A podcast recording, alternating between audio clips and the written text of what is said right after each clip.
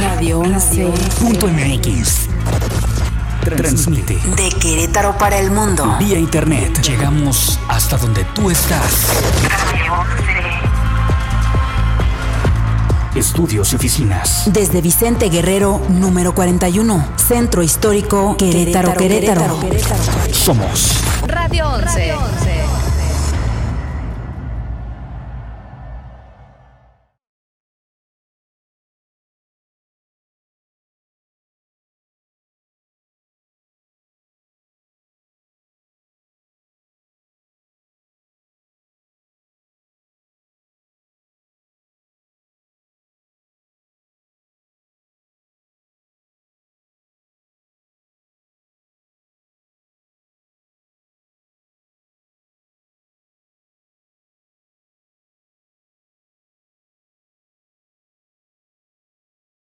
Bienvenido a Frente al Espejo, un programa donde Betty Aguilera charla con los ponentes políticos de la actualidad en Querétaro. Esto es Frente al Espejo. Iniciamos.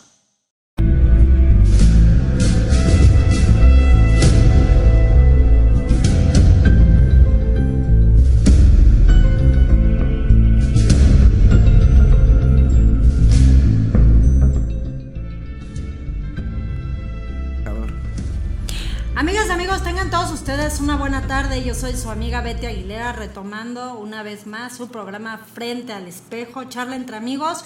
Hoy lunes 2 de septiembre del 2019, este es un programa de Olve Producciones para Radio 11. Y bueno, pues el día de hoy tenemos un invitado muy bueno, un buen amigo, que no nos habíamos conocido en persona hasta hoy, se nos hizo, nos lo había yo seguido mucho tiempo en redes y hasta hoy pues yo entiendo que los tiempos, que el periodo de, de sesión, que tuvieron vacaciones, que ha sido complicado también. Y bueno, pues el día de hoy tenemos al diputado Mauricio Ruiz Olaez, diputado del tercer distrito local por Morena. Buenas tardes. Mauricio. Muy buenas ¿cómo tardes, un saludo a todo auditorio y muy contento por compartir estos micrófonos. Ya tenía muchas ganas de venir y bueno, un gusto estar aquí. No, te agradezco mucho. Oye, Mauricio, a ver, platícanos. De repente, bueno, fue, todos supimos que fue la onda magenta, la onda guinda, eh, ahorita en las pasadas elecciones. Y el, tres distritos los gana Morena, tres distritos que dos habían sido panistas siempre, primero y tercero local, y el segundo local que siempre había sido prista, ¿no? La parte eh, agrícola de, de Querétaro. Y de repente, ¡fum! ¿no? Gana Morena los tres primeros distritos locales, eh, sobre todo el primero, un distrito panista de toda la vida, Sobre todo por el centro histórico. sobre todo por el centro histórico, el tercero también un distrito que, que, pues abarca tres cuartas partes de lo que es la capital, donde hay, vemos eh, contrastes de colonias que tienen todos los servicios con colonias que son asentamientos irregulares todavía que no han sido entregadas al municipio. Entonces son eh, lugares muy contrastantes. ¿Cómo ganas? ¿Cómo llegas tú? A ver, platícanos. Ahorita nos estabas platicando fuera del micrófono que en el 2015 ya habías participado. Sí, fíjate que eh, yo me, me formo a lo mejor mi vida política estudiantil. Eh, siempre estuve ahí metido en la universidad, eh, estuve, estudié en la Universidad Autónoma de Querétaro, en la Facultad de Contabilidad. Entonces ahí siempre estuve ahí, pues que en los consejos estudiantiles, organizando, desde ahí como que me salió el, el gusto. Eh, vengo del ámbito empresarial, en el 2015 me invita el PRD a participar, a ser diputado federal por el tercero.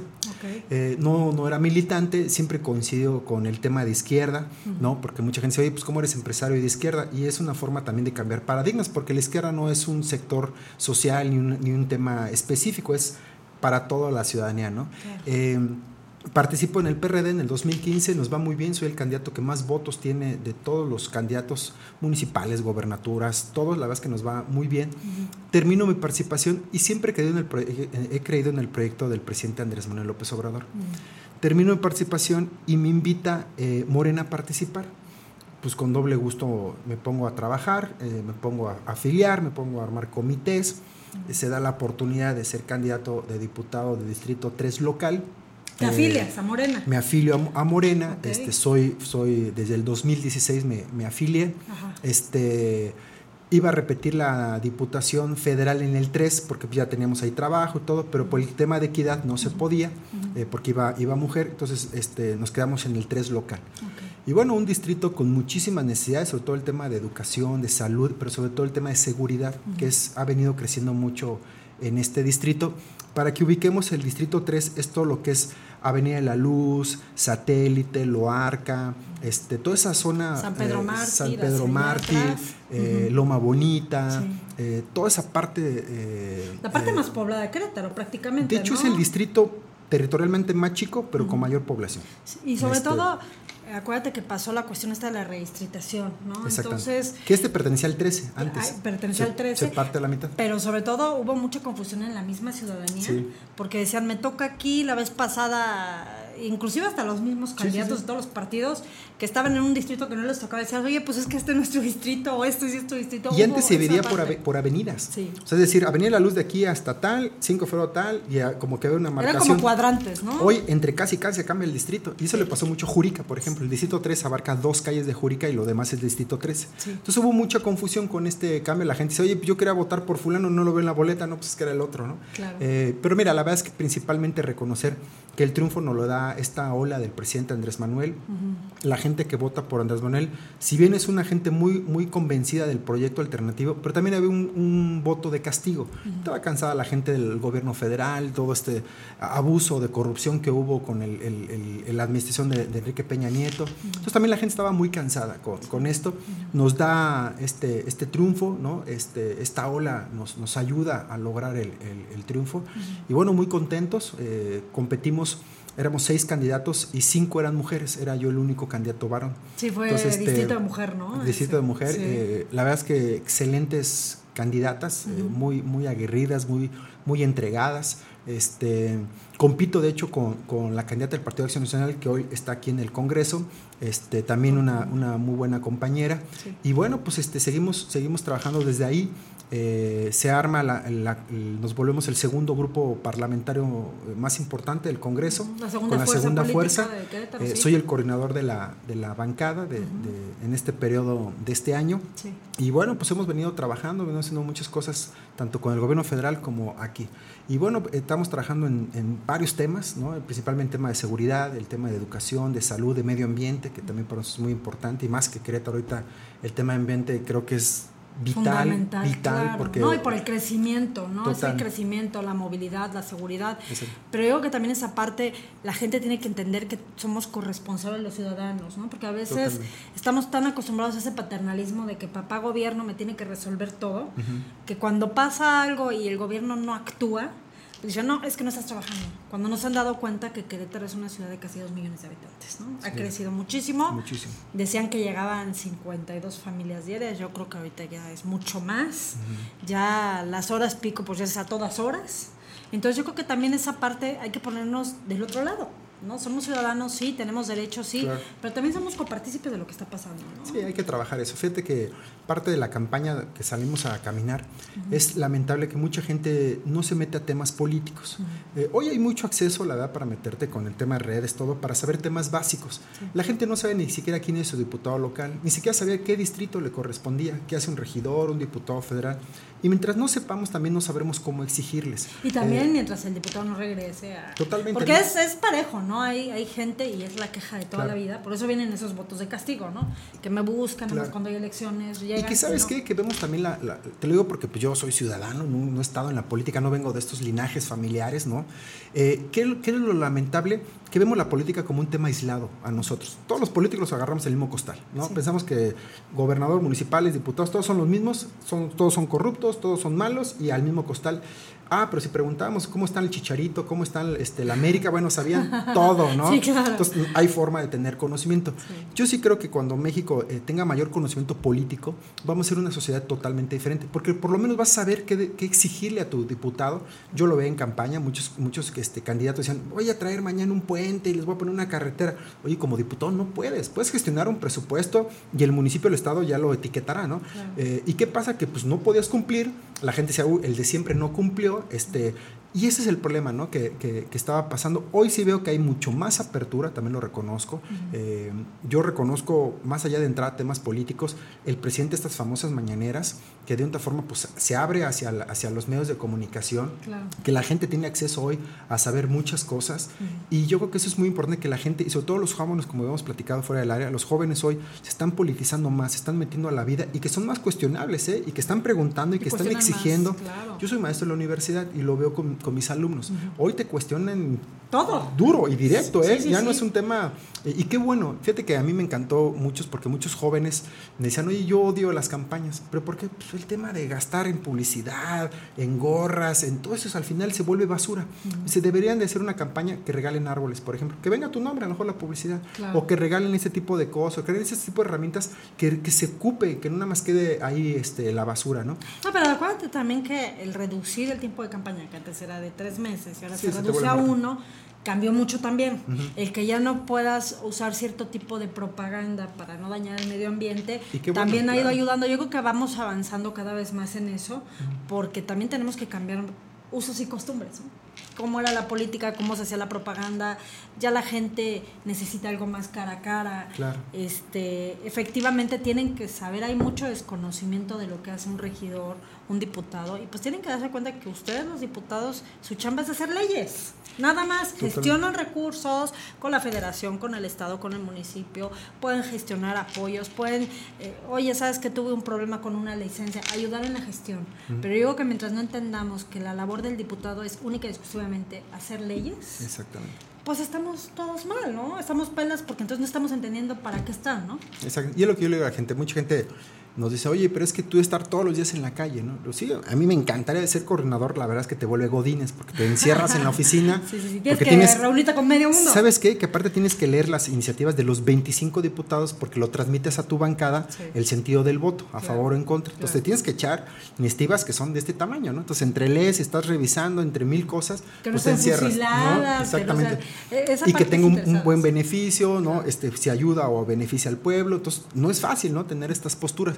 Entonces como pues de entrada te vuelves, ¿no? Pero yo siempre he dicho que nosotros somos empleados y que la gente te contrata mediante el voto. Entonces yo le digo, bueno, ¿qué prefiere, no? Tener un diputado que esté en la calle, que se tome la selfie, que te regale la despensita, pero acá yo voto pues, porque suba el predial, porque suba el transporte público, porque suban temas que a ti te afectan, ¿no? Entonces al final yo quiero un diputado que esté aguerrido, que esté trabajando en el Congreso y que piense en el beneficio del pueblo, ¿no? Entonces creo que lo ha entendido un poco, mucho la, la, gente, este, sabe que estamos haciendo un, trabajo, eh, tratamos por lo menos dos veces a la semana salimos a nuestro distrito a, caminar.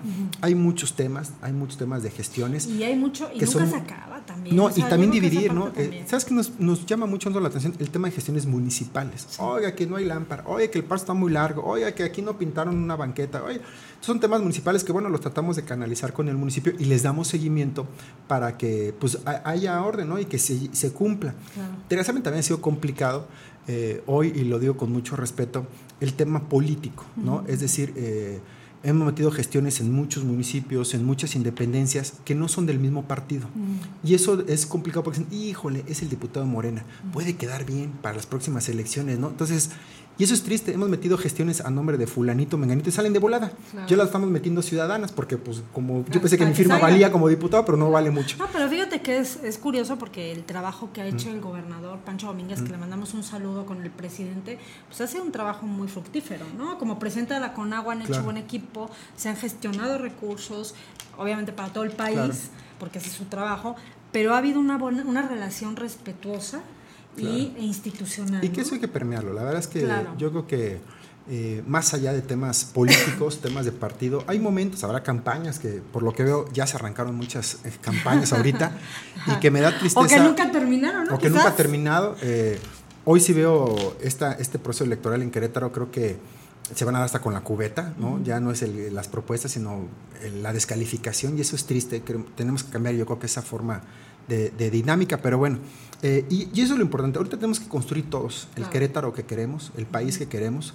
Y más allá de temas de partido, temas de votación, yo creo que nos tiene que cambiar esta cultura, como bien lo dices, y hay que sumar todos esfuerzos. Hoy, no, y te voy a decir una cosa, que al final del día yo siempre lo he dicho, que he tenido la, la bendición de tener gente de todas las fuerzas políticas. Yo creo que hay gente buena en todos lados, ¿no? No eres malo por ser priista, ni bueno por ser panista, ni mucho menos. Todos son valiosos, y yo creo que juntando ese esfuerzo de gente buena que hay en la política... En todos lados hay gente buena y hay gente mala. Claro, empezando por nuestro Estado vamos a avanzar, porque lo que ustedes como diputados aprueben en beneficio de la ciudadanía, pues a todos nos ayuda. Total. ¿No? Y eh, sobre todo, a ver, tú te encuentras con una, eh, con una legislatura que muchos están repitiendo.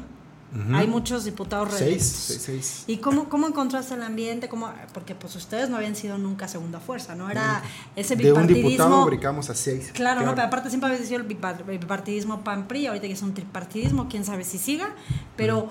¿Cómo, ¿Cómo, encontraste todas esas legislaturas al momento de que llegas? Pues fíjate que al principio la curva de aprendizaje fue muy complicada, fue muy rápido. Eh, el triunfo de Morena, si bien eh, crece como un movimiento social, eh, normalmente la vida de los partidos pasan muchos años para llegar al, gobierno federal, ¿no? que es como el, proceso. El PAN pasó 60 años, otros partidos han pasado.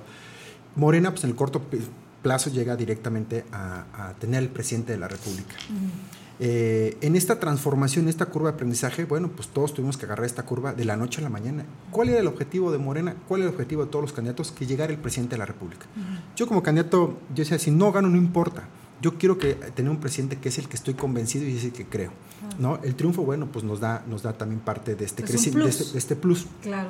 Entonces el llegar ahí, bueno, pues era entender la situación política, ¿no? Eh, Morena pues no había vivido en eh, el Congreso del Estado, por ejemplo, pues nunca había sido un grupo parlamentario, siempre nada más hubo una diputada, que también es un excelente esfuerzo la, diputada Erlinda, eh, una diputada sola, ¿no? que luchó contra corriente y yo le doy un reconocimiento y una admiración muy grande a, la exdiputada.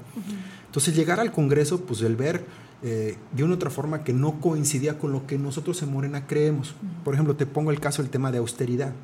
La verdad es que como ciudadanos siempre estábamos cansados de ver estos políticos ostentosos que ocupaban la política como para hacer business, los moches, el negocio. Y nosotros llegamos al Congreso y vimos los famosos iPhone, esos teléfonos de 30 mil pesos que le dan a los diputados. Pues, ustedes los devolvieron. Nosotros los devolvimos porque... Pero se quedaron con el seguro. No, no, devolvimos seguros de gastos médicos y debemos los, los, los celulares. Entonces se quedaron sin nada. Sí, porque queremos ser congruentes con la vida de la mayoría de muchos queretanos. ¿Sabes cuántos queretanos compran un iPhone? ¿Sabes cuántos queretanos invierten en un seguro de gastos médicos? ¿No? Pues casi todos estamos en eh, seguro popular. Entonces yo creo que era, e, ese era lo que queremos hacer, eh, una representación digna de hoy del pueblo. Queremos cambiar esta forma, sin ser en el tema de que si esté bien o mal, ¿no? Porque cada partido dice, no, ¿cómo? ¿Es tu seguro? Si yo viajo en carretera, este, yo soy de la sierra y me puedo estrellar. Llegaremos a un punto ahí de poder discutirlo. Pero lo que queremos era ser congruentes con este tema. No somos diputados los seis de Morena, que traemos este chofer, que traemos la camioneta de lujo, que comemos en los restaurantes carísimos. Era cambiar esta forma de hacer política, que para nosotros es la cuarta transformación. Querer quitar esta forma ostentosa, separar el poder del tema económico. Desgraciadamente, y no en Querétaro, en muchos estados eh, y, a nivel federal, ocupaban la política para hacer negocios millonarios. Y es una realidad y no lo podemos ocultar. ¿no? Eh, todo lo que pasó eh, con estos Duartes en Veracruz, con lo que pasaron muchos gobernados en otros estados, que era ofensivo todos los millones y millones de pesos, y cada vez veías al pueblo pues, que le costaba más trabajo salir adelante. Entonces, eso era lo que nos, nos movía. llegamos al Congreso, un Congreso si bien con la mayoría eh, panista, un, grupo legislativo muy bien aceitado, un grupo parlamentario muy bien trabajado, eh, ¿no? este, saben el discurso, saben su trabajo, porque llevan muchos años en esto. Eh, y bueno, Morena, pues tuvimos acomodando, hay, hay opiniones muy, muy este, diferentes, pero también enriquecía este proyecto, ¿no? Entonces, pero también tenías gente que venía de otros partidos, caso Fabiola Larrondo, ¿no? O sea, que venían de otros partidos y que venían también con otro chip, ¿no? Ya tenían mucho conocimiento, estuvo mucho tiempo en, gobierno, entonces ya traía la experiencia de haber estado tanto en gobiernos priistas como panistas, claro. ¿no? Entonces esa parte también el, conjuntar esos orígenes ¿no? de varios de ustedes. Aquí lo importante era, eh, porque al final tenías asesores que tenían expertise ¿no? este, en el tema legislativo y que es lo correcto, ¿no? ya es que hay hasta diputados stripper, ya hay de, todo, ¿no? lo importante era el secretario técnico que estuviera atrás. Sí, sí, sí. Aquí más bien era bajar la ideología de austeridad, de, de la cuarta transformación a el tema legislativo. Eso era lo complicado, ¿no? en, dar a entender, a pesar que la diputada Fabiola tuviera experiencia, a pesar que otros compañeros trabajaban con la exdiputada y también tenían experiencia, era poder aterrizar este, este modelo político que, que, que, y hacerlo tenemos común, presente, de hacer común. un común denominador. Exactamente. ¿Qué es lo que nos encontramos? Bueno, pues que había muchas ideologías encontradas entre nuestros mismos Sí, compañeros eh, y que es, no es malo, es bueno. ¿eh? Este, la verdad es que pues, un- Enriquece, ¿no? uno opina, el otro discute, el otro regresa, pero al final del día siempre llegábamos a acuerdos. Siempre entendíamos que teníamos un proyecto que se llama Movimiento, teníamos un líder que se llama Andrés Manuel, entonces pues nos unía ese tema, ¿no? Entonces pues empezamos a trabajar, eh, empezamos a trabajar con, con- con el partido, ¿no? Porque también pues hubo, de la noche a la mañana tenemos regidores en... de- Todo el estado prácticamente. Excepto en dos, dos, dos municipios, municipios, sí. pero de ahí en fuera, en todos los estados, tenemos seis diputados, tenemos una presidenta municipal, entonces creció y, y por lo que veo sigue creciendo Morena, ¿no? Entonces, este, no sé qué vaya a pasar en el 21, pero estoy seguro que Morena le va a ir muy bien en el estado de Querétaro. Entonces, bueno, pues seguimos, seguimos construyendo, eh, seguimos trabajando. eh, vienen temas este, muy importantes que el presidente le interesa, el tema de las reformas. Ahí sí, a pesar que nos hemos peleado en tribuna entre, entre PAN y, y Morena, este, nos subimos y damos la batalla, también reconozco que las reformas que le interesan al presidente han pasado por unanimidad. Entonces, la verdad es que creo que también suma las, las fuerzas políticas. Eh, el tema de la Guardia Nacional, el tema de la reforma educativa, eh, muchos, muchos, este, las cuatro este, han pasado muy bien en Querétaro. Vienen otras muy polémicas, el tema de la austeridad republicana, viene la consulta popular. Entonces, eh, la verdad es que también yo reconozco y, y- y agradezco que hay voluntad. Eh, Claro. Ya en temas locales, bueno, pues sí tenemos una postura en Morena, ¿no? El tema del transporte, por ejemplo, pues fue lamentable, porque Morena estuvo ahí en contra. Eh, el tema de la alza de valores, el tema de los prediales. Pues hemos estado ahí nosotros construyendo. Hay iniciativas que han metido otros grupos parlamentarios que, que suman a, a Querétaro y por supuesto que vamos de la mano con ellos. Eh, y hemos estado así eh, trabajando, ¿no? Pero sobre todo creo que esta agenda de Morena se ha enfocado mucho el tema de derechos humanos. Que lo digo con mucho respeto, en Querétaro sí nos falta mucho el tema de derechos humanos. Nos hemos enfocado a todo menos al tema de derechos humanos. ¿Qué es lo que Bueno, hay que sumar? te- Tenemos una parte, yo creo que dentro de los derechos humanos se ha ido aprendiendo.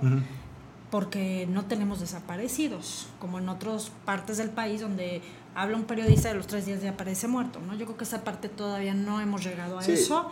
Se ha llegado, hay una paz social Claro. que, que en otros lados, tú lo sabes muy bien, el sureste siempre ha sido muy complicado y aquí hay una paz social.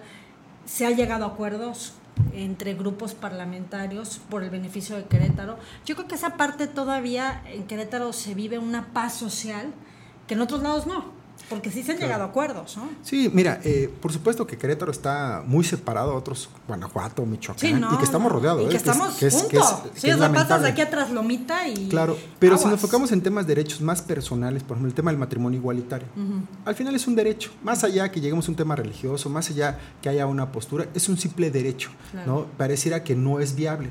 El tema de que Morena propone el derecho, por ejemplo, al agua, eh, pues es que es un derecho al agua. Es, Un derecho universal. No podemos hac- eh, se- eh, decir lo que no, ¿no?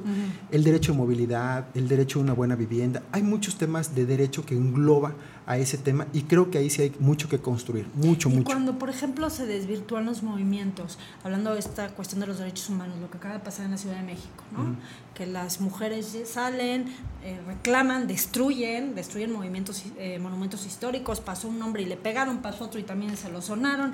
Esa, y el mismo día hubo una marcha aquí en Querétaro que fue pacífica. Entonces yo creo que también esa parte de que sí es tu derecho, pero siempre y cuando respetes el derecho de enfrente. ¿no? O sea, acuérdate que, Claro. el, eh, ¿cómo decía Benito Juárez? El, el respeto al derecho ajeno, ¿no? Es la paz. Yo creo que empezando por ahí, eh, Querétaro ha aprendido esa parte, ¿no? Hay marchas, se ven todo el tiempo en el centro que pasan los antorchistas, que pasan los maestros, y son marchas pacíficas, donde la gente va, se manifiesta y se va. Yo creo que esa parte en Querétaro es lo positivo, ¿no? Desafortunadamente lo que acaba de pasar en la Ciudad de México, que destruyeron todo lo que pudieron, Claro. con esa parte de, de un odio, de, de- de un, de un odio a todo, oye, pues el pobre chavo que iba de Uber le pegaron horrible, ¿no? Y él iba pasando por ahí, ¿no? Claro. O el viejito que agarraron en el metro, o sea, ese tipo de cosas es cuando se desvirtúan los movimientos, pero sí piden respeto.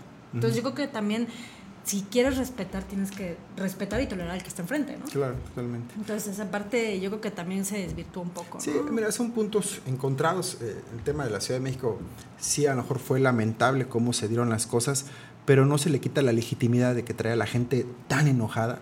Bendito sea Dios, no he pasado por un problema, pero yo que si me violan a una hija, a una hermana, a una mamá, yo actuaría igual. O sea, es lamentable lo que está pasando. Ellos exigían demanda, exigían que lo que está pasando, eh, si bien en Querétaro, bueno, eh, hubo mucha fueron más pacíficos, por supuesto, pero no se le quita la, legitimidad que venían demandando. Ahí sí no, la gravedad es bien importante. Es grave, pero para eso están las instituciones, ¿no? O sea, yo creo que todos tenemos derecho a reclamar lo que es nuestro derecho, por supuesto, pero también hay las formas, ¿no? Yo voy con la persona que está encargada de la seguridad y me manifiesto, pero el destruir todo lo que está a tu paso, porque inclusive pues destruyeron negocios y las gentes dueñas de los negocios no tienen la culpa de lo que está pasando. ¿no? O sea, dejas sin fuentes de trabajo a gente que no tiene recursos. O sea, yo creo que también esa parte fue tal el, la molestia, como tú comentas, que se, fue una ola, ¿no?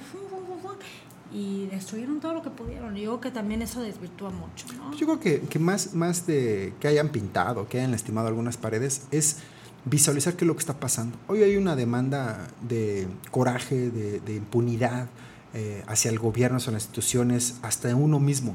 Eh, yo creo que el, tema del tejido social hay que empezarlo a trabajar. La verdad es que eh, podemos llegar a mil temas. Yo lo platico con mis alumnos. Por ejemplo, a mí me llama mucho la atención ahorita el tema económico. Le estamos dando más valor al dinero de lo que es. Hoy si tienes un buen carro, si te vistes bien, tienes una buena casa, vales más como persona que alguien que no viste igual, ¿no? Este, ya el dinero vale más y lo vemos ahorita en los, en, los jóvenes, ¿no? Ya salió el teléfono número tal y tienen dos meses y ya lo quieren vender porque ya salió el, nueva, el nuevo modelo. Entonces, eh, siempre pongo el caso eh, este, del tema del ballet parking, ¿no? Tienes un carro padrísimo que hace el ballet, ¿no? Te lo ponen en la entrada. Así, y, claro. este, señor, bienvenido. y te das un carro echando humo, que bueno, te lo avientan hasta el fondo. Ahí este, está, agárralo, ¿no? Y dos horas para entregártelo. ¿Qué es lo que está pasando? Que le estamos dando mucho valor al tema económico hoy a la gente. Eh, tú no sabes ese dinero de dónde, dónde viene, tú no sabes este, el señor cómo lo, lo adquirió, ¿no? Y a lo mejor puede ser un señor que no tiene las más posibilidades económicas y a lo mejor como ser humano vale más, vale más la pena. Ahí hay que trabajar mucho, porque hoy sí veo que hay una demanda tanto de venta de producto que los jóvenes solo quieren es dinero rápido y gastarlo rápido. Es lamentable que en, el norte del país ven este modelo de superación como el Chapo, como estos famosos corridos y narcos que quiero vivir una vida muy corta pero lujosa, vivir una vida muy larga con, con sufrimientos económicos. ¿no? Y ya traen ese chip. ¿eh? Y para ellos es muy normal y esa es su forma de diseño de vida. Entonces hay que construir eh, me queda claro que no solamente es el trabajo de un gobierno, se trabajo, como bien lo decías al principio, de todos, eh, porque sí. y empieza desde la familia, ¿no? El tejido social, acuérdate que la familia es el núcleo de la sociedad. Y que ahí, ahí construimos mucho, ¿eh? Nosotros hicimos una iniciativa del tema de las familias. Eh, estamos convencidos que el tema de familia no nada más es papá, mamá, hijos. El tema de familia es muy grande y no por eso pierdes la calidad moral, ni es por eso que le aportas a una sociedad. Hay muchísimos padres y madres familias solteros, ¿eh? y que se paran temprano y trabajan duro, y es una familia. Hay muchos abuelos que hoy cuidan a los nietos eh, y es una familia. Hay muchas parejas nuevas que deciden no tener hijos y que es válido y que también es una familia. Entonces, por eso hicimos una iniciativa de ley que, que, quitarle el nombre de la comisión de la familia por las familias, reconocer el nombre de familias, que ya interesantemente ha bajado, ha, crecido mucho la tasa de, divorcio y el modelo de familia nuclear ha disminuido. Pero los tratados internacionales, el INE, por lo menos marcan ocho tipos de familia. La homoroparental, la este, constructiva, la muchísimas, ¿no? Entonces, eh, yo creo que hay que apostarle al tema de, familias y al tema de educación.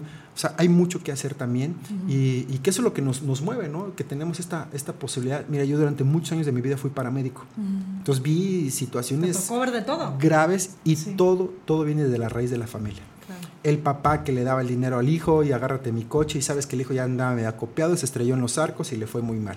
O el papá que le pegó a la esposa enfrente de los niños y el niño pues va a crecer con ganas también de llevar ese protocolo. Entonces, eh, todo viene desde la familia, todo viene desde el núcleo familiar. Entonces, hay la formación, ¿no? y somos lo que somos lo que vivimos en nuestro caso. Bueno, malos somos esos. Entonces, hay que construir desde ahí este, nuestras trincheras, todo lo que podamos hacer. Y en Morena nos queda claro, ¿eh? porque han tachado mucho el tema de izquierda, el tema de Morena, pues que estamos este, cambiando la forma de hacer este, la vida, el tema del, del aborto, el tema de muchas cosas, donde Morena ha sido muy respetuoso en muchos temas, eh, no, no, son, no, no son el monstruo, porque mucha mucha ultraderecha piensa que Morena es como un, Venezuela o que vamos a hacer este, un comunismo. Y ya están los números, el informe del presidente, ¿no? El, este, tema económico, cómo va, el tema de seguridad, el tema de muchas cosas. Eh, más bien nosotros lo que queremos en Morena es cambiar la forma política que ha ofendido muchísimo al pueblo de México y que queremos hacer las cosas bien.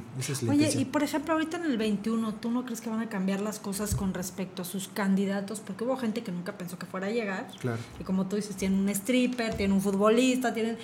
Esa parte, ¿qué va a pasar? Porque yo siento que muchos candidatos fueron así como de bote pronto y es quiere ser 20, vamos, ¿no? Sí, Entonces, buscaban huecos. Exacto, y ahora yo creo que ya es una realidad. Totalmente. Van a estar cinco años más. Y bueno, viene esta elección intermedia que para Querétaro es muy importante porque pues hay cambio de gobernador, se van los senadores, diputados locales, federales. El senador se queda. Eh, el senador se queda, perdón. Alcaldes que fueron reelectos ya no repiten. O sea, viene un cambio eh, político muy importante para, para, nuestro estado. ¿no? Qué bueno que lo mencionas. Fíjate que hoy Morena... Parte del 50% de su presupuesto le va a apostar mucho a la formación de cuadros. Hoy ya empezó a trabajar desde, ya hace, desde el año pasado la formación del Instituto de, de Cuadros. Entonces ya no va a haber tómbola. No, la tómbola es para el tema de los... De, los ¿no? ¿no? la tómbola era para el tema de las plurinominales. Okay. ¿Qué es lo que hacemos en Morena? Evitar estos grupos que han afectado al, al, al, a los partidos, ¿no? Yo soy el grupo de tal, yo soy el grupo de fulano. Bueno, Entonces, que te voy a decir eh, una cosa, que dentro de los grupos políticos, dentro de los partidos políticos hay afinidades. Sí, Eso es natural. Normalmente los, los grupos, eh, sobre todo grupos de izquierda, son los que destruyen a un partido, porque ya buscan el poder por el poder, buscan intereses personales. Okay. Entonces en Morena lo que queremos es buscar un interés en común. ¿Qué hace la tómbola? Este, pues a suerte, ¿no? Te apuntas, te registras y si ganaste, pues ni modo. O sea, eh, ¿qué es lo que va a pasar? ¿Qué era el problema de esa tómbola? Porque también hay que ser autocríticos, que tampoco garantizaba los mejores cuadros, porque era de suerte. Exacto. ¿Qué es lo que se va a hacer ahora? Se va a apostar al Instituto de, de Formación de Cuadros. ¿Para qué? Para garantizar que por tómbola o por la vía de votación tengamos muy buenos representantes. Evitar el famoso futbolista, evitar el famoso este, bailarín, el, el actor o el más guapo. Hoy tener ahí candidatos eh, representantes populares están que sabes preparados. que están preparados Claro. y que tienen una ideología de partido, que eso es muy importante. No, y sobre todo, como por ejemplo tu caso, ¿no? Tú eres eh, administrador. ¿Contador o administrador? Administrador. Administrador. Yo imagino que tienes este, asesores, ¿no? Que ser abogados. Sí, sí. O sea, porque nadie es experto en nada. Entonces, tienes gente preparada que te está apoyando, tú tienes las ideas, ellos las, las plasman y todos trabajan en equipo. No digo que esa parte también hay que entender que no todos somos todólogos Ujú. y que necesitamos de alguien que realmente conozca, ¿no? Y sobre todo algo tan delicado como las leyes. ¿Tú cómo ves el panorama para el 2021 Querétaro? A ver. Va a ¿Cómo estar muy visto- bueno. ¿Cómo has visto, opinión, a ver, cómo has visto al gobernador? Pues mira, A este, cuatro años ya de que... Mira, más, más allá eh, con, con temas políticos, primero sí te diría que el voto en el 21 es PAN Morena. Eso me queda claro. eh, hay partidos que ya perdieron mucha fuerza. En el caso del partido del PRI, Sí. eh, se separó mucho de las causas de la gente, se enfocaron mucho al tema del poder, del dinero. Y bueno, ahí está el resultado. Oye, Y- pero por y- ejemplo, los partidos pequeños que también están a punto de perder registro, Verde, PT, que van con ustedes en alianza en el 21. que no es todavía. Acá, bueno, acaba de salir la, la este Norman Perry acaba de decirlo, ¿eh? Que no, que van, no hay- en- que no van en seguro, alianza, pero que son partidos que tampoco no suman ya mucho, ¿eh? Porque no traen nada. No, no, yo creo prácticamente. que lo que le ayuda a Mo- a Morena es el tema de ideológico. Eh, si la gente coincide con el proyecto, eh, eso va a ayudar mucho. Que es la ventaja que hemos tenido con otros partidos. Otros partidos. eh, Bueno, ya PT no es, más afín a ustedes que el verde ecologista. Sí, sí, sí, el verde trae su, su agenda Claro, ecologista. claro. Pero hay, hay partidos que se han distorsionado. eh, y mira, y lo voy a decir también con mucho respeto, que hay partidos como el caso del PAN, que su objetivo es un tema económico. Eh, entonces pareciera que buscan el poder por el poder. A decir una cosa, en Morena, por ejemplo, no me puedo reelegir. Yo no puedo volver a ser candidato al diputado del Distrito 3. Podré aspirar... Aunque la ley te lo permita. Sí, el Instituto Electoral me Sí, lo sí, permite, sí. ¿no? Pero Ajá. en Morena no, ¿por qué? Porque no queremos buscar estos, estos Eric Salas que repitan mil veces y que busquemos el poder por el poder. Buscamos un tema de que, pues, que pueda la gente transitar, que esa es la verdadera izquierda. O sea, ¿Cuál el- es? por estatutos ustedes no pueden repetir. No, ¿cuál es la verdadera izquierda? que la ciudadanía y el pueblo tengan decisiones de sus gobiernos, que puedan acceder a la vida política, porque pareciera que eso no es así. Pero, por ejemplo, ok, no puedes ser reelecto por tu distrito, pero podrías buscar la capital. Puedo buscar otro cargo, puedo buscar otro proyecto, pero ya no en mi distrito. Puedo meter un amparo al IQ y todo, y por supuesto que gano, pero ¿a qué precio? ¿no? Claro, claro. todo el partido encima. Sí se puede. Se puede. ¿Qué es lo que tratamos? Es eso, sensibilizar que no es un tema que lleguemos y que nos pongamos eternos en el, en el poder. Y el presidente lo ha dicho mil veces, yo no me voy a reelegir, ¿no? Entonces, eso es lo que estamos construyendo. Hoy que la ciudadanía puede entrar, yo vengo, pues como me conocen, no soy, no soy político, y estamos echando todas las ganas del mundo para cambiar las cosas, y que esto la gente se está dando cuenta que hoy Morena la verdad es una opción diferente al gobiernos que pues de otra forma han tenido y han ocupado el poder durante muchos años. Oye, pero por ejemplo, ¿a ustedes les conviene ir en alianza en el 21 sabiendo que ustedes tienen la fuerza solos? Mira, todas las alianzas son buenas. es, es, es, muy, sí, pero ahorita platicamos de que va a ser un bipartidismo, ¿no? ¿Por qué? Porque el PRI, aparte de que muchos han migrado para allá, este, pues el PRI prácticamente si no se ponen las pilas va a desaparecer. Claro. Entonces sí queda menos en Querétaro. No, en Querétaro, en Querétaro. Podría, hablando, hablando Estado, está de Podría apostar ahí mi quincena. Que sí, es una. Es, ay, Oye, se va a poner buena la apuesta la quincena del diputado. Voy a apostar Pero, que se van. Este, es un, va a ser un bipartismo, pan, morena. ¿no? Sí. Este, ¿Tú cómo ves, cómo te sientes tú en esa parte? Pues mira, yo estoy convencido que, Morena está creciendo mucho en el Estado. Aparte eh, tiene mucho que ver la migración, ¿no? Totalmente. Tiene mucha gente del Estado de México y de la Ciudad de México que ya de naturaleza ya vota por Morena, ¿no? Votó por el PRD en su momento y, ahora son en el modelo de izquierda. Que, eso, eso, que eso me ayudó también mucho en este porque hay muchas colonias gente que llegan de, del área metropolitana. Mira, eh, yo creo que en Querétaro es normal, el gobierno se desgasta, ¿no? Lo vivió Calzada, lo está viviendo hoy el gobernador, eh, lo va a vivir Andrés Manuel también. Sí, es el desgaste este, natural. Es el desgaste natural. Eh, hay muchos temas que yo creo que sí hay que enfocarse en Querétaro, por ejemplo, el tema de seguridad. Hoy es un tema muy delicado, más allá por qué se está dando, el problema es cómo se está arreglando. Cada día está creciendo el tema de seguridad y yo creo que sí es un tema que hoy el gobernador tiene que enfocarse. El tema de movilidad hoy le afecta mucho a la gente y más cuando se promete el 50% de, de, menos tráfico y no se cumple. También eso es eh, cuidar esta demagogia que, que, pues es muy bonito prometer, pero pues cuando estás ahí hay que cumplirlo, ¿no? Hay temas, hay temas que, que, que más, más allá de un tema de, querer sacar raja política y hablar mal del PAN o de otros partidos, sí hay temas muy importantes que se tienen y que el gobierno federal también lo tiene que atender. ¿eh? Claro, no, y el eh, tema eh, sobre todo del agua, ¿no? El, tema del agua, es agua delicado. Que fue hecho precisamente el, el, acueducto 2, fue hecho por un gobierno panista de Paco Garrido, pero tenía una visión al 2000, creo que el 2028 pero nunca contemplando la cantidad de gente que va a llegar aquí. Y lo privatiza, pues no ayuda de mucho. Entonces, ¿cómo vamos a usar los recursos? ¿Cómo se pueden reutilizar? ¿Cómo va esa parte de la reciclada? O sea, son muchos temas. Hay mucho. Eh, también el tema, por ejemplo, eh, yo creo que ahí les falta mucho hoy a este gobierno, eh, el tema de salud. Mira, hoy el tema de salud casi ya todo es privado. O sea, se te enferma un niño, se te enferma un familiar y tienes que ir con un doctor que por lo menos son 300, 400 pesos. Y estás bajo. ¿no? ¿eh? Y sin llegar que es especialista. Entonces, el tema de salud en nuestro, por lo menos en nuestro estado, es de los, y ahí están las cifras, es de los estados que menos le invierten en el tema de salud a nivel nacional. Estamos por muy abajo del tema de la media. Por eso regresamos los seguros de gastos médicos. Eh, promedio cada queretano tiene una inversión de 200 pesos, 230 pesos eh, mensuales, mientras a un diputado le invierten 28 mil pesos mensuales. Entonces, no es congruente, ¿no? Por eso regresamos el tema de los seguros de gastos médicos. ¿Qué es lo que está pasando? Que hay que enfocar el tema de salud, porque pareciera que cambia un gobierno y pintan las clínicas del color del partido que ganó, ¿no?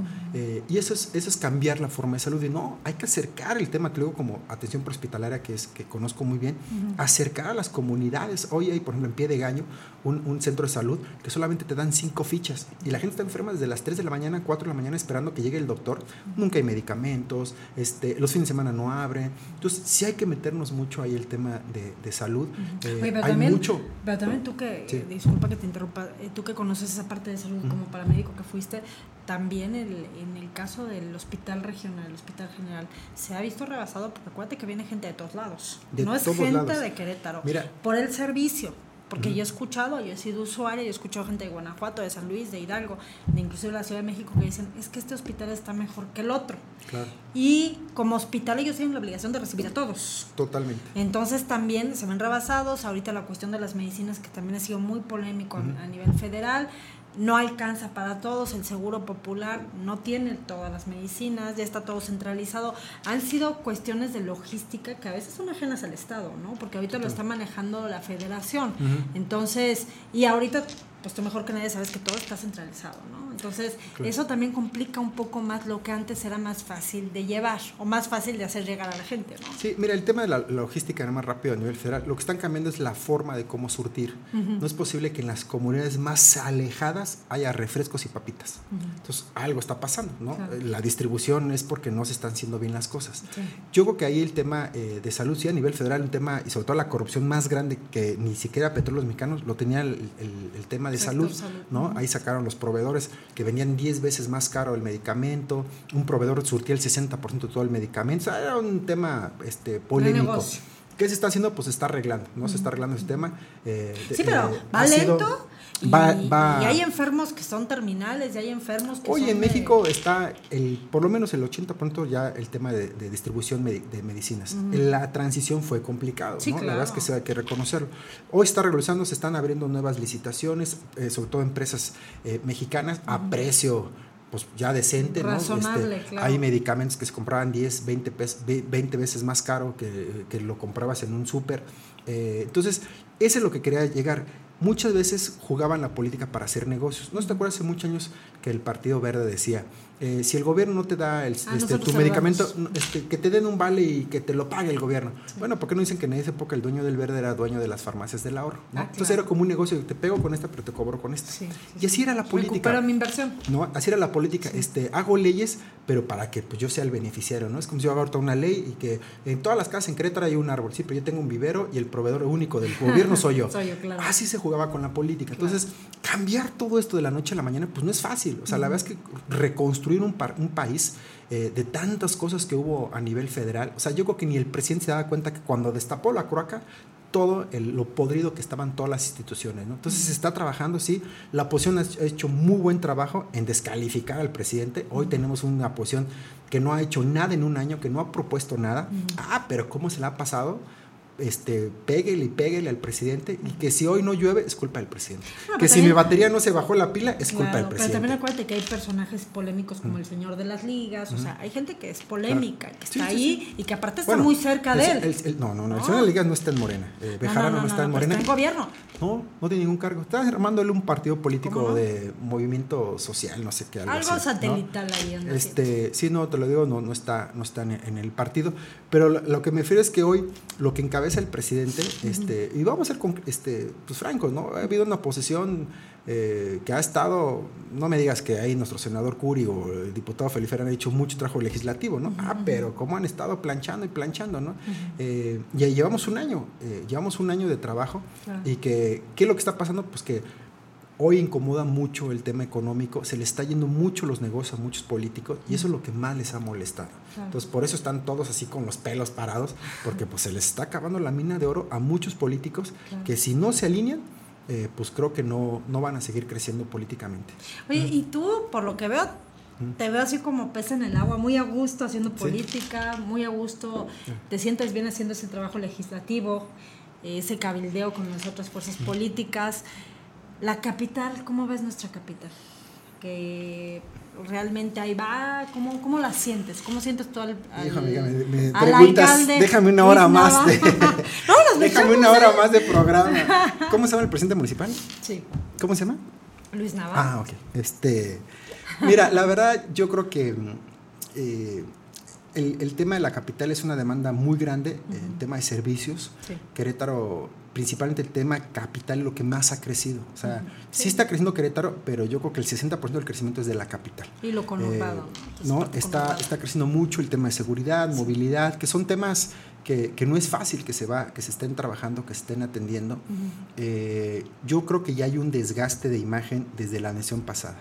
Creo que hubo temas ahí un poco polémicos, eh, con, temas como las ciclovías, como el tema de la recolección de basura. Pero a pesar de eso, la gente volvió a votar por el PAN. Sí, hubo polémicas, sí, hubo molestias, hubo reclamos, pero ganó. como diría Felipe Calderón, haya, sido como haya sido, se votó. Y por algo, y mm. el PAN, acuérdate que en el 2012 fue castigado, llega mm. este, Roberto Loyola, también le mandamos un cordial saludo a la gente no le funciona lo que no le, no le gusta lo que pasa vuelve a votar por el PAN ¿no? obviamente Morena no existía como una opción era PRD en ese momento no y era la tercera fuerza política ahora ya también desaparecido pero esa parte ¿Qué te, ¿Qué te lleva a ti como diputado? ¿Las gestiones, la petición?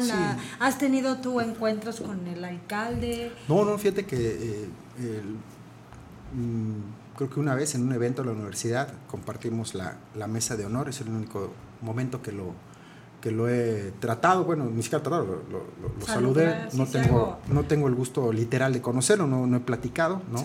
Este, no. Y no sería bueno esa parte porque pues al final del día... No me quita, no me quita el sueño, este... No, pero tú tienes un distrito fuerte, un distrito Mira, hemos trabajado con el municipio, hemos trabajado con el municipio, mi trabajo legislativo, yo soy muy respetuoso en ciertos temas, ¿no? Eh, por supuesto, pues defiendo mi marca, defiendo mi postura, defiendo al presidente.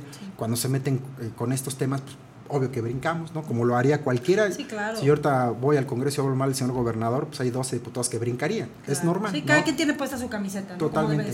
Eh, yo sí creo que hay mucho que, que hacer. Eh, ha habido temas que en lo personal creo que no ayuda, como los viajes en helicóptero, como este tipo de cosas de la política que, repito, que estamos los ciudadanos muy cansados. Eh, yo sí creo que, que, quitar la faramaya esta de, regalar, por ejemplo, en Santa Rosa, que regalan programas y traes artistas, ¿no? Al burro Van Ranking y al negro Araiza, que no te cobran dos pesos eh, para subir tu imagen, ese es el problema que hoy los políticos se olvidaron de ser servidores públicos. Hoy los políticos se vuelven actores públicos. Prefieren tener un séquito de gente de cómo peinarte, cómo hablar, cómo verte guapo, el fotógrafo que te saque la mejor imagen, a gente que haga trabajo realmente de, gobierno. Hoy pareciera que nos, preocupa más hacer un evento, gastar un mundo en la carpa, entrar audio, artistas, el templete, jalar gente pagada para que la imagen del, político se vuelva bonito. bueno, pero esa parte, por ejemplo, los regidores de Acción Nacional que están haciendo sus jornadas, pues están llevando servicios. Sí, sí, sí. ¿no? O sea, no están llevando payasos, no están llevando magos, están llevando los servicios a muchas comunidades, a muchas colonias que los necesitan realmente, porque también esa parte de la movilidad a veces la gente no puede llegar a un centro cívico o a una delegación centro histórico, ¿no? Entonces, cuando les acercan los servicios y en algunas ocasiones el corte de cabello, quizás tú puedes ir y gastarte 200 pesos en un corte de cabello pero para una persona 200 pesos es un día de comida. Hasta 50 pesos, claro. Claro, entonces cuando llegas y les llevas peluqueros y va toda la familia a cortarse el cabello y no les cobran, o que van los eh, señores que les componen las secadoras, las lavadoras, todo eso, es el beneficio también de la población. Claro, pero tampoco es algo que hay que agradecerle, ¿eh? es su chamba. No, no, es su chamba. Al final, pero, hay, pero ¿cuántos como, hacen? Es como cuando hacen la, esta famosa carretera y todo el mundo le aplaude al que la inauguró, oye, pues eso es mis impuestos, es tu chamba, vas de contratar, o sea, gastaste tanto en espectaculares, este, una pantalla de LED, sí te ves muy bonito, pues es tu chamba. O sea, al final no te lo no tengo que, un favor. No te lo tengo que agradecer. Pero cuántos ni siquiera lo hacen, ¿no? Sí, claro. O, algunos que hasta se lo clavan, ¿no? Y ni siquiera hacen el evento, ya como sea. Ahí te dieron carnitas, pero en otros ni eso, ¿no? Sí, te digo que esa parte es lo interesante, ¿no? De cuando hay gente que sí sale y desquita su trabajo. Y en eso estoy muy de acuerdo contigo cuando agradecen en, sobre todo en redes, ¿no? Gracias porque hicieron, pues es tu chamba, ¿no? Estás haciendo lo que te toca hacer, qué bueno que lo estás haciendo. Como tú dices, cuando muchos no lo hacen, qué bueno que estás haciendo porque parece que estoy contratado por la gente, ¿no? Que son tus patrones, ¿no? Con el gobernador, a ver, platícame. Pues mira, yo creo que el, gobernador trae unos temas eh, que si bien ha, hecho algunos temas de inversión, ¿no? Extranjera, que yo tengo la comisión del Congreso de Desarrollo Económico. Okay. Y tenemos muy claro la postura que que hoy Querétaro está pasando por una bomba de tiempo. ¿Qué es lo que va a pasar en Querétaro? La inversión extranjera en nuestro estado no es mala, es muy buena porque generas empleos. Pero el problema es que estás generando empleos a qué costo. Primero generas empleo de mano de obra, de obrero, porque directores y eso ni siquiera son mexicanos, ¿no? Por lo, sí, es transnacional, ¿no? Son otras empresas transnacionales.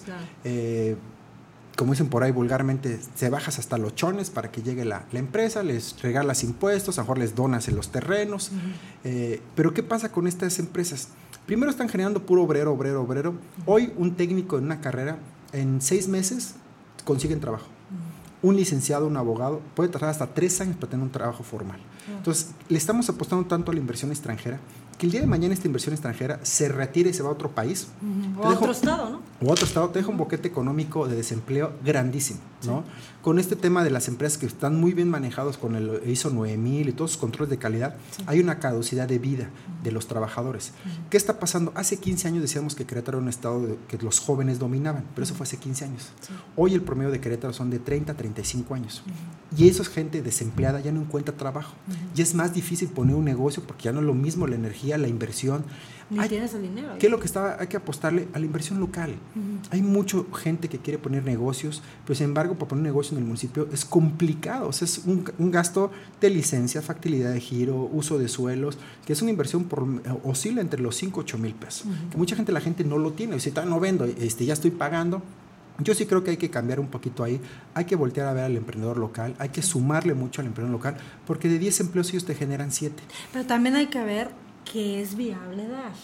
O sea, si tú estás viendo que está saturado, ahorita que se puso de moda las muñequitas este, indígenas, estás viendo que es un, eh, que es un mercado que ya saturó, porque se puso de moda, pues no vas a invertir en algo que no vas a vender, porque tienes, sales a la esquina y, y- y- Y hay y la 500. marchanta te está vendiendo 500 muñecas, ¿no? Entonces, como que realmente el negocio que quieran poner localmente sea factible que efectivamente tenga un estudio de mercado que lo avale y que no sea un pronto, quiero poner una panadería, pues sí, pero hay 30 panaderías grandes que te van a comer. Entonces, bueno, pero esa es hay que saber sí, eso. esa es decisión del que quiere arriesgarse. Sí, pero O sea, también tú como gobierno también tienes que dar estas herramientas, ¿no? Decir, ¿sabes qué? ¿Qué negocio quieres poner? Claro. Vamos a poner, vamos a ver si es factible, vamos a hacerte un estudio de mercado. Yo vamos a creo, yo hacerte- creo que como gobierno no puedes decidir qué, qué- qué- puedes apoyar en cursos, capacitaciones, pero tú no puedes decir a alguien, esto no lo vendas, te va a ir mal, ¿no? Eh, Pues porque al sería, final... sería lo, lo deseable, ¿no? porque, estás violentando el derecho laboral de cada sí, persona. Pero también quizás es- se violenta, sí estoy de acuerdo en eso, pero también les ayudas a que no pierdan su patrimonio. ¿no? ¿Cuántos negocios abren y lo vemos aquí en el centro y no duran ni seis meses? Y ya es otro local y es una, o sea, van, van cambiando Claro. mucho porque la gente también a veces abre mucho sus negocios de bote pronto. Sí, Y, esa parte pero mira, es un, un- derecho, pero también hacerlo como con conciencia. Un negocio son muchos temas, no nada más el, Sí. el, oye, vende agua en el desierto. Sí. Sí. pero si te paras a las 12 del día, si no eres constante, no te surtes, es obvio, ¿no? O sea, eh, son No muchas cosas dónde. que el gobierno a lo mejor no puede involucrarse, ¿no? O sea, hay muchos temas. eh, No, pero para eso están los centros de emprendedurismo. Ahí se puede, se puede apostar. eh, yo sí creo que hoy Querétaro eh, está creciendo tanto. eh, Vienen muchas empresas, generan empleos, pero también tienes que garantizarle pues vivienda, movilidad, agua, seguridad. servicios, seguridad. Entonces te va juntando Educación, todo. escuelas. Exactamente. En las escuelas hoy eh, públicas estamos saturados. Sí. Tenemos 35 años con la prepa sur y norte y no ha habido otra prepa pública. Claro. Y sigue creciendo la demanda. Querétaro cada vez tiene 100, 114 mil rechazados la Autónoma de Querétaro. Claro. Y, ve- va creciendo semestral. Y la verdad es que ves a los alumnos con las lágrimas en los ojos que quieren entrar a estudiar. Ajá. Y son milésimas que no se quedaron. Claro. Entonces, eso es lo que hay que empezar. Pero te también, traen- pero también te una cosa, está la UAC, pero está el Politécnico, está la UTEC, ya hay más opciones que hace 20 años. Sí, pero no es suficiente. Claro. La Bueno, demanda pero es sigue que es creciendo. lo mismo, ¿Qué es lo que está pasando? tanto, ¿Qué es lo que está pasando? Que esta brecha, que para nosotros es el neo- neoliberalismo, se aprovecha para decir, yo pongo una escuela privada, que no me garantiza que sea la mejor calidad, mientras me siga, habrá escuelas que mientras me sigas pagando la mensualidad, te sigues titulando, ¿no? Claro. Eh, abre una brecha con el tema de salud, lo mismo, pongo clínicas. Hoy Querétaro tiene más hospitales y escuelas privadas que públicas. ¿Cómo crees? Sí, por supuesto. ¿Me explico? Hay más escuelas privadas que públicas. Ajá. Entonces, ¿qué es lo que está pasando? Pues que la mamá que no encontró, o los papás, No le queda otra más no que me queda más que meterlo. Y por lo menos, por lo menos las primarias eh, eh, eh, privadas oscilan muy barato en 3.500, 4.000 pesos mensuales. Es una jornada laboral. Sí. Y el papá se parte en dos, la mamá sale a trabajar, pierdes la calidad también de familia porque tienen que trabajar todo el día, los niños se cuidan solos o se cuidan con el abuelo. Entonces, volvemos a este círculo virtuoso que el gobierno te tiene que garantizar ciertas cosas que no se están cumpliendo. Entonces, mi postura, y lo digo también este, con, con mucho respeto, creo que ahí le ha faltado mucho al gobierno voltea a ver las necesidades públicas. No todo es iniciativa privada, no todo es inversión. La gente me dice, oye, qué bonito es Querétaro, los que no viven en Querétaro. ¿No? Porque pasan y ven, qué bonito, sí, porque pasas por Conín, 5 de febrero, agarras pa' Juriquilla, te bajas a Santé a tomarte un helado y está bien bonito. Pero vete a la zona semidesértica, vete a la Sierra Gorda, no hay oportunidades O de aquí trabajo. mismo, ¿no? Vete O aquí, a mismo, un ¿no? asentamiento irregular, vete en Bolaños, vete, Vete a en mis zonas, ¿no? Este, y es impresionante Claro. las economías que hay en Querétaro. Claro. es Entonces, esa, es esa mm, parte que platicamos al principio, Sí. ¿no? Esas, esas diferencias, ¿no? De lugares que ves muy, muy lujosos y lugares que no tienen ni siquiera el servicio básico. Y lo ves en el campanario, ¿no? Sí. El Y campanario Bolaños. y, al lado Bolaños, ¿no? Claro. ¿Qué es lo que está sucediendo? Que yo creo que hay que homogenear un poquito el- el- la economía en nuestro estado. Eh, yo le decía la otra vez a la, a- a la señora rectora que abren universidades, ¿no? Este, y ponen pues, la Facultad de Derecho y Contabilidad en la Sierra, en Jalpan, pero pues ya hay muchos abogados, hay muchos contadores. Hay que poner universidades, que eso es lo que va a hacer Andrés Manuel con las universidades de bienestar. Van a haber universidades que sean regionales y tropicalizarlas en la zona. Claro. Son una universidad que pues, dé agropecuario, una universidad que dé a lo mejor turismo, o en la playa que dé Claro. ciertos temas. Claro. Ahí hay que enfocarnos. ¿Por qué? Porque la intención es que los jóvenes se arraiguen. Hoy toda la zona de, de la sierra de, de nuestro estado vienen a Querétaro, estudian, se casan, trabajan y, aquí se quedan. Claro, no se Ya regresan. no regresan a las comunidades. Hay que tratar de hacer esos tipos de programas que allá se queden. Hay que generar, mira, por ejemplo, en Jalpa no hay solo un hospital, un solo hospital público que le da servicio a cinco municipios, incluyendo Río Verde y San Luis Potosí. Entonces hay que empezar a generar ahí muchas oportunidades que las empresas a lo mejor puedan invertir también ahí, poner ahí negocios, empezar a generar eh, y, es- y hay que abrir, porque toda la economía está en el área metropolitana en Querétaro. ¿eh? Sí. Hoy todo está enfocado en Jalpa, en Sí. Colón, perdón. Sí. ¿no? Este, y que no entiendo el presidente municipal, que ese, ese es otro tema. Ajá. Pero todo está con el tema del aeropuerto, toda la industria que dice a, a Colón, todo que hay que homogenear, hay que abrir el tema y creo que eso es lo que le ha faltado al señor gobernador Para que las oportunidades sean iguales, ¿no? para que sean todos igual y que tengan la oportunidad alguien de Jalpan, de Arroyo Seco, que la tenga el de Corregidora y el de Querétaro, que son economías totalmente diferentes. Claro, y ideologías totalmente diferentes. Oye, platícame de lo local, de lo partidista. A ver, platícame cómo va tu partido, que el secretario general se ostenta como presidente en funciones, no tienen presidente, ya se fue su presidente de embajador. Carlos, que le esperamos que le vaya muy bien por allá en República Dominicana. Este, vienen sus, sus elecciones este, de comité estatal, también nacional. ¿Cómo va todo? A ver, platícame, porque dicen que se están dando también con todo, ¿eh? Es, es, es un tema este, muy polémico. Eh, hoy, bueno, pues como ya sabes tú perfectamente cómo están las cosas al interior del partido, se cambian todos los órganos, se cambian los consejos, se Los cambian consejos, secretarios, sí. se cambian presidentes estatales, se cambia el presidente nacional. Es ahorita en septiembre, ¿no? Empieza en octubre, hasta el octubre. 23 de noviembre se termina todo el proceso. Ok. Pero, y eh, ahorita, por ejemplo, que están acéfalos, prácticamente, porque Oh. su, pre- su secretario general que se ostenta como, como presidente en funciones, Claro. lo demandaron. Sale una sentencia que no tiene que hacer nada, lo mandan a comisión de Honestidad y honor- justicia. de honestidad y justicia, lo echan para abajo, lo amonestan públicamente y entonces está Céfalo Morena. Pues más que céfalo, no hay, Pues no hay, hay- una cabeza. No, pero hay varias. Está el comité eh, ¿Es un consejo? ejecutivo, es un consejo que son los que toman las decisiones. ¿Tú eres Eh, parte de ese consejo? No, no, no. eh, son consejeros de- del partido, están trabajando, de hecho, no han perdido el ritmo, están formando el tema de Instituto de Formación Política. El, Ok. el- el fin de semana tuvieron un evento de mujeres muy exitoso ahí en el Hotel Real de Minas, estuvo Pero, lleno. qué- pero a ver, platícame. mm. ¿Son decisiones, como no hay una cabeza, son decisiones colegiadas? Sí, o sea, ¿qué es lo que pasa? Carlos Peñafiel, el presidente de- del Sí. comité eh, estatal de Morena. estatal. Hay un presidente también del comité del Consejo Estatal, Ah, que es el, el doctor Ángel Valderas, Sí. ¿no? Eh, está el, el secretario general, que es Jesús Méndez. Sí. O sea, hay muchos frentes Hay que, muchas que- cabezas. que están trabajando en el partido y que están construyendo el partido. Pero al que final están- del día, Carlos será la cabeza de todos ellos, como presidente Es que son dos órganos diferentes. Ah. O sea, el consejo es uno Sí. y el instituto, este, el partido es el, el presidente del, del consejo, es- es- el presidente del consejo que es Ángel Valderas Sí. es un órgano independiente y, se- y paralelo al comité ejecutivo del estado. ¿no? Ah, ok. ¿Qué es lo que pasa? Que pues, por supuesto el presidente del partido, del comité, tiene mayor reflectores, Sí. que es el licenciado Carlos Peñafiel y que tampoco le encantaban mucho los reflectores, es que le encantaba en ese tema. Sí. ¿Qué es lo que pasa con el consejo? Bueno, pues sabemos que toman las decisiones y que es el órgano más importante del partido. Entonces, no hay como, como, como una representación a la mejor eh, en este, en este ámbito público, pero por Ajá. supuesto que hay trabajo partidista, el partido no está eh, suelto, ¿no? Hay mucha gente que está construyendo, los secretarios en sus comisiones están trabajando. Pero, eh, pero ¿por qué no sale alguien, por ejemplo, cuando salió ese señor Jesús, eh, que salió con varios militantes, da su rueda de prensa, consejeros, y dice yo soy el presidente en funciones porque soy el secretario general y, y por estatutos me toca y yo soy, ¿no? claro. y nadie sale a decir nada. O sea, no hay nadie sale a desmentir, no hay ningún comunicado, no hay ustedes como parte del grupo parlamentario tampoco salen, este ningún regidor, nadie sale.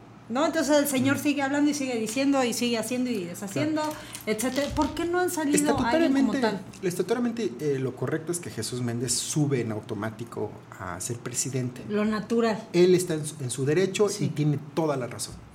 ¿Qué es lo que pasa? Que el C no alcanza a mandar un delegado, ¿no? Que podría ser... Un delegado nacional como tienen algunos partidos. ¿no? Exactamente, que puede ser en el caso que podría ser Norman Pearce, ¿no? ¿Qué lo que pasa? No le da el tiempo, Carlos se, se va porque ya República Dominicana lo, lo- exigía. El problema es que el, señor Jesús pasaba por un proceso de, de- la Comisión de eh, Honestidad y Justicia, que eso le, que, que le impedía, subir al cargo. ¿no? no es que haya hecho, esté mal o mucho menos, es que ahorita este proceso pues, lo impedía mientras no liberaban este tema. ¿no? Él estaba en un proceso aparte. Entonces no podía ostentarse como tal. Mm, Podría ser que sí, a lo mejor... Moralmente no podía. no o sea, estatutariamente sí podía, pero moralmente no porque tenía otro No, y proceso. también ¿no? también porque la ley así marcaba, ¿no? Ok. Pues tenías ese proceso, mientras no se arreglaba, pues no podías. Por supuesto que pasa a un par de días eh, Ángel Valderas con otros consejeros a pues platicar un poquito cómo está el tema, ¿no? Sí. La verdad es que eh, más allá de qué es lo que está pasando en Morena, y sí lo digo en tus micrófonos, eso no ayuda. No ayuda a la, la división al interior del partido, no ayuda, eh, yo sí creo que la ropa se lava en casa y, el, y el mandar el mensaje a la gente creo que no ayuda porque más de hacer ya que la gente voltee a ver a Morena, más los espantas. Claro. El ver un Morena dividido, peleado, eh, de confrontación, creo eso que no ayuda. Por eso es muy importante el papel del nuevo presidente. ¿Quién vaya a ser? No, y lo so- sé. Y sobre todo, por ejemplo, en tu caso, ¿no? Tú, es- tú eres el coordinador del grupo y todos están trabajando en orden y este y llegan a acuerdos, como tú me decías, cada quien piensa Claro. diferente, pero al final del día llegamos a acuerdos. Nunca se no, no se ha escuchado un escándalo de parte de la legislatura de ustedes. Pero por otro lado, tu, tu órgano principal, que es tu partido, se están dando hasta con la cubeta, porque uno sale un día diciendo otra cosa, otro día dice, uno escribe en el periódico, el otro le contesta en los medios. Eso resta. Sí, porque la gente dice, oye, pues entonces ya lucharon para llegar al gobierno para ahora pelearse. Pues de qué se trata. Sí, ¿no? yo creo que eso no, no ayuda, por eso es muy importante la nueva dirigencia, tanto nacional y estatal, el tema de unidad. Yo estoy convencido que Morena unido hace ganar a cualquiera. Lo vimos en las elecciones ahorita del 2018. Claro. Morena Unido hizo ganar a Andrés Manuel, ¿eh? por, por encima de la contracorriente. Ganó Andrés Manuel en Querétaro, una, un candidato panista, como tú sabes, Ricardo Anaya, queretano, le gana en Querétaro. Bueno, le gana a Andrés Manuel en la casilla del campestre donde vive Ricardo Anaya, creo que nada más su mamá y su tía votaron por él. Entonces arrasa a Andrés Manuel, porque ahí estaba muy unido. En lo local se dividía, porque a lo mejor me caes bien, porque no representas a Morena, porque a lo mejor eres un oportunista, nueva, ¿no? Porque y era y con Sí, toda razón, ¿no? sí, sí, sí. Por eso es muy importante hoy construir un Morena. El Morena que queremos es un Morena combativo. Un Morena que sabe que los enemigos no están adentro, están afuera. Un Morena que, que estoy seguro que ahorita que pase este proceso se va a tranquilizar las cosas, que nos vamos a unir, que llegarán a acuerdos, porque también es parte de la política. Y que el primer objetivo de, mira, hubo tres procesos, yo siempre los marco en tres procesos. El primer objetivo del presidente Morena, que es Sinue Pedragil, era conformar Morena en Querétaro. Se logró muy bien. El segundo objetivo, que fue el presidente Carlos Peñafiel, era que Andrés Manuel ganara. Se logró muy bien. Ahora, el tercer objetivo de Morena no es la gobernatura, no lo son las prensas municipales, es la unidad. No podemos salir desunidos a una época electoral, porque si Morena no gana o no hay mayor triunfo en estas elecciones, es muy difícil que en el 24. ¿Por qué? Porque sigue siendo la imagen morena Andrés Manuel. Claro. Si Andrés Manuel se va de, More- de Morena, deja de ser presidente, punto que siga activo en el partido, que se vuelva presidente del partido, lo que tú quieras. No hay una imagen como él, ni Monreal, ni Claudia Sheinbaum, nadie que tenga la imagen. Claro. Yo como maestro de la universidad tengo alumnos de Argentina y de Alemania y ubican a Andrés Manuel como un luchador social. Y Anaya eran temas locales, los ubicaban muchas veces nada más los locales, ¿no? Pero es un tema internacional.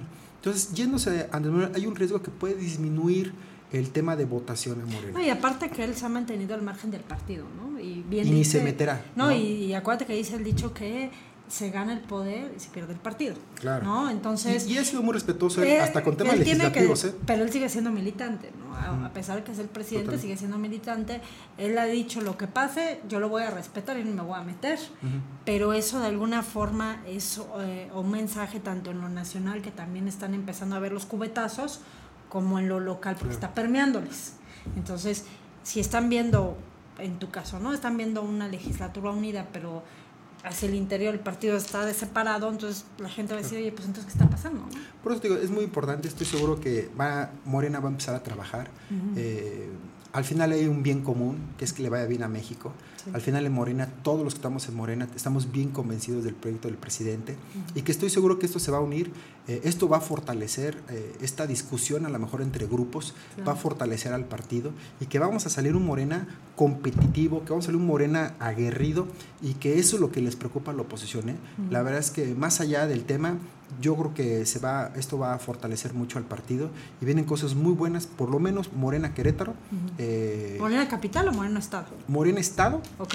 eh, va a haber mucho, mucho que hacer, ¿no? En general, o sea, la verdad es que hay mucha aceptación. Por supuesto que la mayor aceptación de Morena es el área metropolitana, es donde tuvimos la mayor parte de los votos, es- eso es una realidad. Sí. Eh, pero por supuesto, Morena hoy está, se está construyendo, eh, está muy consciente de la situación que tiene Morena, el poder que tiene en sus manos.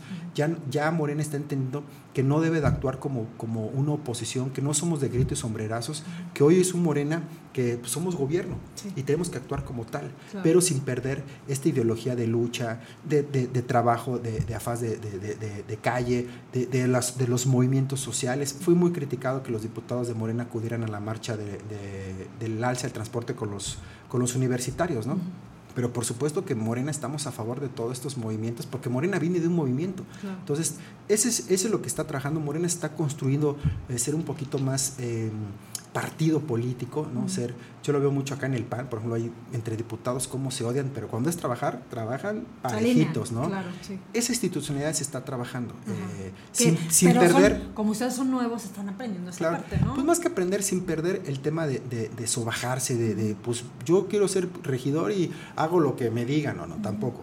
Por supuesto que estamos, porque acá lo digo, ¿no? Este, hay un jefe y dice, tú si eres candidato, tú si eres, tú si eres, este", y ahí se alinean a todos, ¿no? Claro. Este, no, acá, este, acá no, no hay esta línea, ¿no? Este, por supuesto que se, se, se cuestiona, que se trabaja, pero yo creo que esto enriquece mucho y, y este proceso que estamos pasando ahorita de dirigencia de- del partido va a ayudar mucho para que se sienten todos los, los actores de, de al interior del partido y que se unan y que vamos a construir y que va a permear en las bases y en la militancia, que van a decir, pues es que por supuesto, yo sí quiero un gobierno legítimo, yo sí quiero un gobierno que acabe con todo esto que está y viviendo que se calmen las aguas, ¿no? También para que Claro.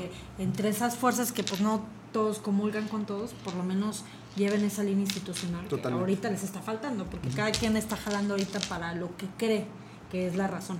A ver, Mauricio, te voy a dar 10 palabras. Y tú me vas a decir lo primero que te venga en mente. ¿Qué te parece? Con gusto. Vamos a empezar. Corrupción. El, la cáncer, primera palabra, ¿eh? el cáncer de México. Transparencia. Necesaria. Honestidad. En todos los trincheras debe haber honestidad. Partidos políticos. Mm, buena pregunta. La,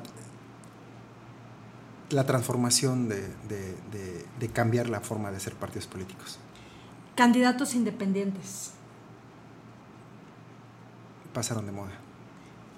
Partido independiente. No son independientes. PAN. Su salida en, la en el 21, en Querétaro, PRI. desaparece. Morena. La esperanza de México. Mauricio Ruiz. Seguirá trabajando.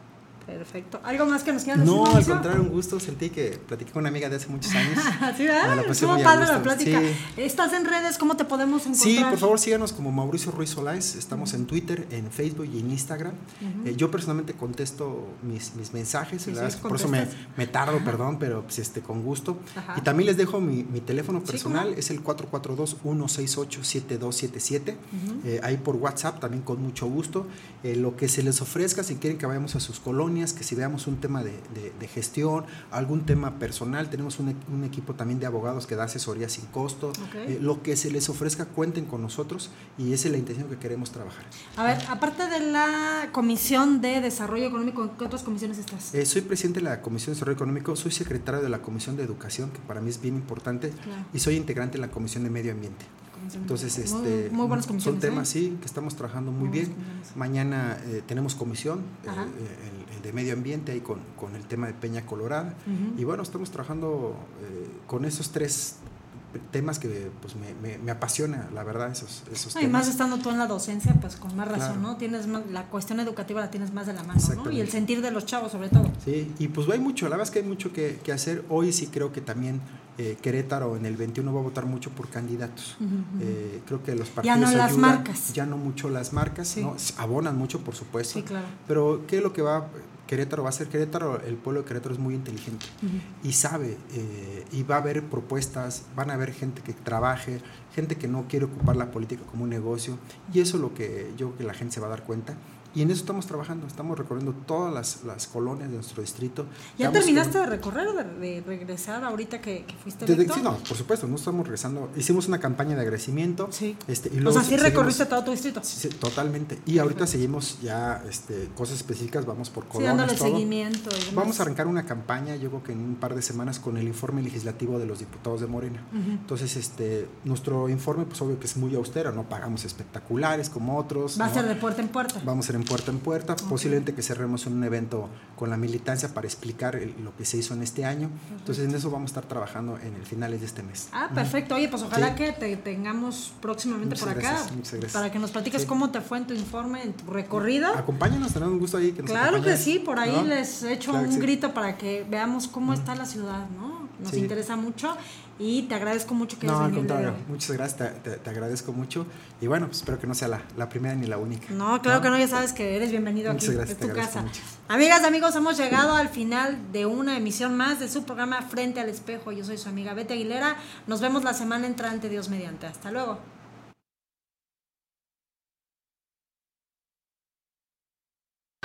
Esto fue la charla entre los ponentes políticos más, activos, en la actualidad, frente al espejo. Frente al espejo. Hasta la próxima.